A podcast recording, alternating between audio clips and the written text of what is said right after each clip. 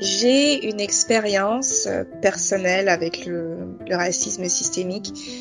Euh, effectivement, c'est vrai que jusqu'à ce qu'il y ait euh, ces, toutes ces manifestations, tout ce, j'ai pas envie, c'est pas du bruit, mais toute cette ébullition autour de, du racisme systémique, c'est vrai que jusqu'à présent, je m'étais considérée comme étant relativement privilégiée, dans le sens où même si j'ai peut-être vécu des micro-agressions, c'est généralement des choses qui peuvent glisser plus ou moins en fonction du caractère de la personne. Vous êtes à l'écoute d'Écoutez bien, un balado de Statistique Canada où nous faisons la connaissance des personnes derrière les données et découvrons les histoires qu'elles révèlent. Je suis votre animatrice, Mélanie. Le sujet d'aujourd'hui a été suggéré par notre collègue Sarah.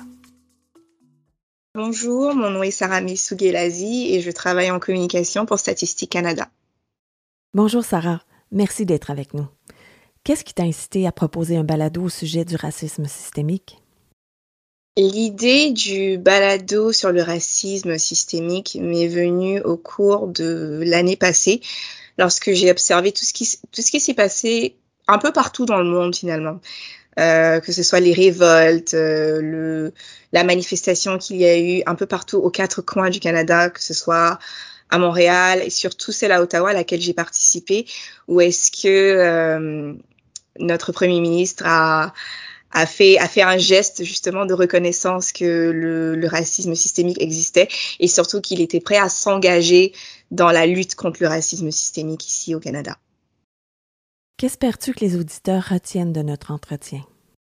Déjà, je tiens à saluer le fait que on en parle, on en parle et, c'est ce que j'ai apprécié dans ma position au cours des deux dernières années, c'est que on est passé de du racisme systémique est un mythe, au racisme systémique existe vraiment et il faut faire quelque chose. Donc déjà, c'est bien. Je pense que quand on connaît les histoires des gens, ça les humanise. On dépasse euh, la couleur, la culture qui est différente et on rentre maintenant dans la richesse de l'être humain. Et c'est ce que j'aimerais que chaque auditeur retienne. Merci Sarah. Écoutons maintenant nos collègues Philson, Jeff et Pauline nous expliquer comment ce thème se décline dans leur projet au quotidien. Je m'appelle Filson Houjale et je suis analyste au Centre d'analyse des données sociales et d'innovation à Statistique Canada. Je fais de la recherche qui porte sur les groupes racialisés. Plus spécifiquement, c'est de la recherche qui est plus semblable à de la recherche sur l'immigration ethnoculturelle. Je fais de la recherche liée aux groupes racialisés, plus spécifiquement chez les divers groupes dont ceux dont les identités se croisent. Il s'agit donc d'examiner des groupes de population différents, mais on examine les questions liées à l'inclusion et à l'exclusion, liées à la racialisation et les différentes expériences qui en découlent. Pourriez-vous nous aider à comprendre ce qu'est le racisme systémique? Donc, la Commission ontarienne des droits de la personne définit la discrimination systémique comme des comportements, des politiques ou des pratiques qui font partie des structures d'une organisation et qui créent ou perpétuent des désavantages pour les personnes racialisées. Prenons l'exemple des jeunes noirs qui naviguent dans différents systèmes qui sont interconnectés. Donc, si vous regardez, par um, exemple, le système d'éducation, ont-ils le soutien nécessaire à leur disposition en dehors de ce système? Et ce système en question peut-il répondre à leurs besoins? Ou encore, est-ce qu'ils se sentent représentés dans le curriculum? Um, est-ce qu'ils sont plus surveillés, vous savez, dans les écoles? Est-ce qu'il y a des comportements sous-entendus suggérant subtilement d'agir ou de s'habiller d'une certaine façon selon une certaine norme et qui ne correspondent pas à cette norme? Ou encore, y a-t-il la suggestion d'autres pratiques d'exclusion qui se produisent à l'école? C'est une façon de voir les choses.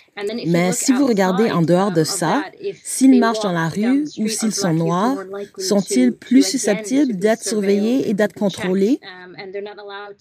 Et ils ne sont pas autorisés à circuler librement dans la société parce qu'un agent de police vient leur poser des questions. Ou bien sont-ils plus susceptibles d'être arrêtés quand ils conduisent une voiture? C'est une autre façon de ne pas pouvoir se déplacer librement dans les espaces publics. Et puis tout ça, ça contribue à ce qu'ils aient plus de contact avec le système de justice, par exemple. Si on se tourne vers les hôpitaux ou ailleurs, est-ce que leurs préoccupations seront prises au sérieux? Vont-ils recevoir les soins dont ils ont besoin selon une norme acceptable? Donc, comme vous pouvez le voir, ça touche plusieurs domaines, que ce soit la loi ou la santé ou le système d'éducation.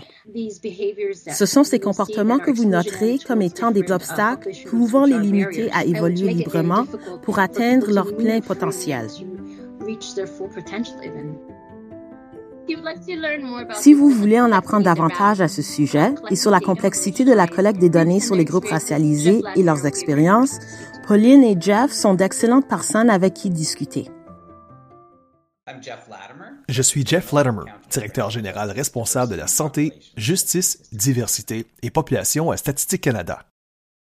Quel serait l'un des projets sur lesquels vous participez présentement qui est en lien avec le thème que nous abordons? Le plan d'action en matière de données désagrégées est un projet clé que le gouvernement fédéral a financé en 2021. Dans le cadre du budget de 2021, Statistique Canada a reçu l'investissement le plus important depuis 30 ans pour essayer d'aborder certains des enjeux systémiques relatifs aux écarts en matière de racisme et de genre au sein de la société. Il s'agit d'un projet essentiel qui va nous permettre de collaborer avec tous nos partenaires dans l'ensemble du pays pour mieux recueillir des données permettant la désagrégation, afin de fournir des informations sur les inégalités que nous ne pouvons pas découvrir sans ces données désagrégées. C'est une tâche relativement difficile. Cette initiative est donc vraiment importante. Nous passons beaucoup de temps et d'énergie à en discuter à l'échelle du pays, des provinces, des territoires et avec nos partenaires, la population canadienne, les groupes autochtones, les groupes racisés. Nous essayons d'employer ce temps à réellement comprendre comment nous devrions recueillir ces données, comment nous devrions les désagréger, comment nous devrions en faire état. C'est vraiment une initiative équitable et respectueuse. Je pense que ce projet est une pierre angulaire de la façon dont Statistique Canada change sa culture. Il ne s'agit pas d'un projet relatif à un domaine spécialisé unique, comme le travail, la justice ou la santé. C'est un changement fondamental dans la manière dont Statistique Canada approche les données. Je pense qu'il est donc réellement important de souligner ce projet. Jeff vient de nous présenter un projet qui évoluera sur la base de collecte et d'utilisation de données désagrégées. Vous vous posez peut-être la question, pourquoi ces données seront-elles privilégiées? Nous devons savoir que des données agrégées sont en fait des résumés ou des rapports de données à grande échelle. Quant aux données désagrégées, ce sont des données qui ont été divisées en différentes catégories comme la région, le genre et l'ethnicité. Des données désagrégées peuvent faire ressortir des inégalités entre différents groupes de population. Ces inégalités auraient pu ne pas être révélées par des données agrégées. Bonjour Pauline. Tu peux te présenter, s'il te plaît, pour nos auditeurs? Mon nom, c'est euh, Pauline Tutoek. Euh, je suis euh, la directrice adjointe au Centre des statistiques sur le genre, la diversité et l'inclusion à Statistique Canada. Il y a des gens qui croient que les chiffres ne mentent pas. Et j'aimerais savoir, selon toi, pourquoi les gens croient que les données sont neutres et objectives? Puis, quels sont certains problèmes qui accompagnent cette manière de penser? Je crois que dans les données, des fois, il y a un élément de, bien, mais ça dépend aussi de la façon dont euh, l'information ou les données ont été recueillies. Euh, euh, par exemple, au Statistique Canada, il y a deux façons dont on recueille les données. On peut avoir les données administratives ou bien on va mener des enquêtes. En utilisant, par exemple, les données administratives, le bien à l'étape euh, euh, de collecte de données entraîne de bien de l'analyse.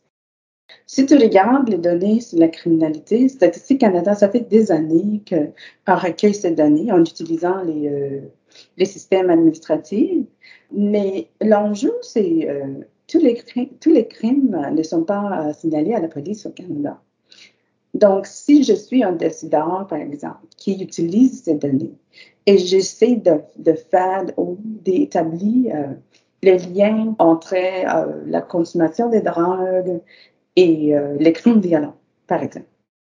Si j'utilise cette donnée exclusivement, ça se peut qu'il y aura un certain élément, élément de bien. On doit aussi considérer les, euh, la stigmatisation. L'autre façon dont on requiert des données, c'est en mêlant des enquêtes des choses avec euh, ce type de collecte de données, euh, c'est l'importance d'assurer que euh, l'échantillon est représentatif. On ne peut pas mesurer quelque chose qu'on ne sait pas. Donc, si les réponses viennent d'une partie de la population, on peut complètement manquer la perspective ou la réalité de, l'autre partie de la population. Donc, c'est pour vraiment assurer que... Donc, on peut avoir une élément de bien si euh, l'échantillon n'est pas représentatif euh, de la population Canada. Alors, la prochaine question concerne l'utilisation de l'expression minorité visible. Bon, on l'entend souvent dans un contexte gouvernemental, c'est d'usage répandu, mais pourquoi est-ce qu'on utilise ces termes-là? C'est vraiment dans la loi mais je suis d'accord que présentement, il y a euh, beaucoup de questions. Et pourquoi? Pour essayer de comprendre la raison pour laquelle on utilise cette terminologie. Euh, il y a eu euh, beaucoup de propositions pour remplacer cette terminologie. Mais au Canada, présentement, on n'a pas eu un consensus en termes de est-ce qu'on va laisser à côté la terminologie minorité visible et est-ce qu'on va utiliser euh, la terminologie euh, minorité visible? Mais ce que je sais présentement, et euh, Conseil de Trésor, euh, même avec Statistique Canada, en train de discuter pour voir quelle terminologie on devrait utiliser étant donné notre environnement présentement. Quels sont les renseignements qui ont été recueillis en lien avec l'ethnicité des Canadiens lors du recensement de 2021?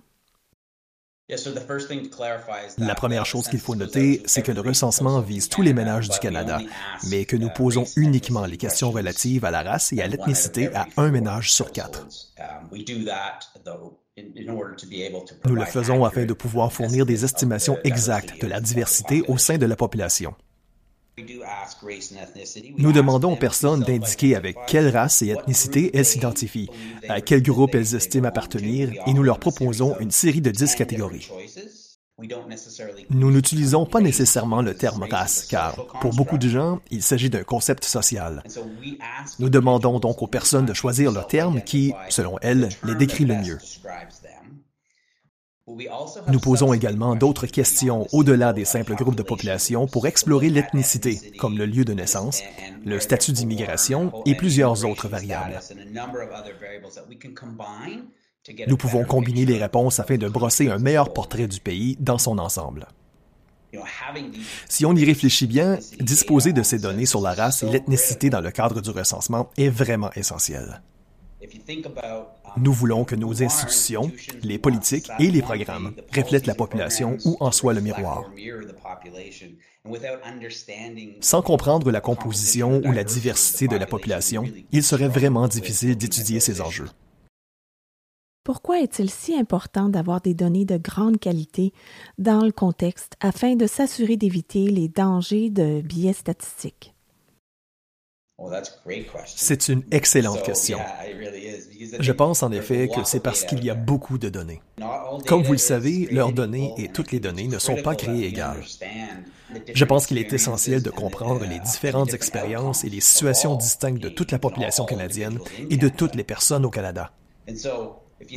Quand on y pense, le racisme est un concept très difficile à mesurer, mais nous pouvons mesurer les expériences et les situations. Laissez-moi vous donner un exemple. Je vais choisir quelque chose de relativement simple. Si nous souhaitons examiner les personnes surqualifiées au Canada, c'est une idée très simple. En général, si une personne possède un grade universitaire, mais occupe un emploi ne nécessitant que des études secondaires, nous considérons qu'elle est surqualifiée. Lorsque nous observons cette variable, nous remarquons qu'environ 14% de la population canadienne serait considérée comme étant surqualifiée. Lorsque nous explorons le sujet plus en détail et commençons à désagréger ces statistiques, par exemple, au sujet des immigrants au Canada, ce chiffre passe de 14% à 22% Si nous examinons de plus près la catégorie des immigrants et des immigrants racisés, ce chiffre passe à 26 On peut alors commencer à voir la Il peut donc exister un enjeu de racisme systémique et les données deviennent vraiment essentielles pour pouvoir répondre à cette question. Vous pourriez même aller plus loin parmi les immigrants racisés et explorer l'une des dix catégories de la population et constater que 69 des immigrants philippins au Canada sont surqualifiés. En revanche, si ces données ne sont pas fiables et ne sont pas bien construites en étant dépourvues de biais, ces chiffres ne sont alors pas significatifs. Il est donc vraiment important que les données recueillies reflètent les situations et les expériences de l'ensemble de la population canadienne. Et notre collègue Philson maintenant. Je pense que, vous savez, deux choses très importantes dont vous entendrez souvent parler sont la responsabilisation et la transparence. Parce que dans plusieurs cas d'expérience de racisme systémique, c'est quelque chose de très secret, n'est-ce pas? C'est caché. Ce n'est pas quelque chose qu'on voit. Il est intégré dans les um, institutions et je pense donc que les données rendent le racisme systémique visible. Um, Il y a beaucoup de ces choses qui sont cachées, ou de ces comportements, ces um, attitudes, ces systèmes, procédures, qui nuisent aux différents groupes racialisés et rendent le racisme systémique transparent, n'est-ce pas? Ça fait en sorte que ça fournit beaucoup d'éléments de recherche qui existent sur le racisme systémique. Et évidemment, il est tout simplement très compliqué d'étudier l'identité dans le contexte du racisme systémique. C'est quelque chose de très complexe et par conséquent, vous avez beaucoup de données qui existent.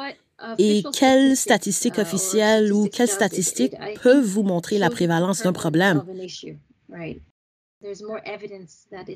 Il y a davantage de données qui sont recueillies et les lacunes en matière de données sont comblées. Par conséquent, ce que vous avez en fait, c'est une responsabilisation, non? Une fois que vous avez la preuve dans les données, les gens peuvent les utiliser et ils le font. Vous devez faire quelque chose à ce sujet. Les gens peuvent dire, vous savez, voici des données qui prouvent que cela existe ou il y a des preuves que le racisme systémique existe, sa prévalence et par conséquent, nous voulons que quelque chose se passe ou que le gouvernement agisse ou qu'une politique soit mise en œuvre. Donc, je pense que ce sont deux attributs à y associer. Ça aide un peu plus les choses, non? Oui, donc la responsabilisation et la transparence. Et puis, à l'avenir, qu'est-ce que nous pourrions faire pour dresser un portrait encore plus nuancé de la diversité au Canada?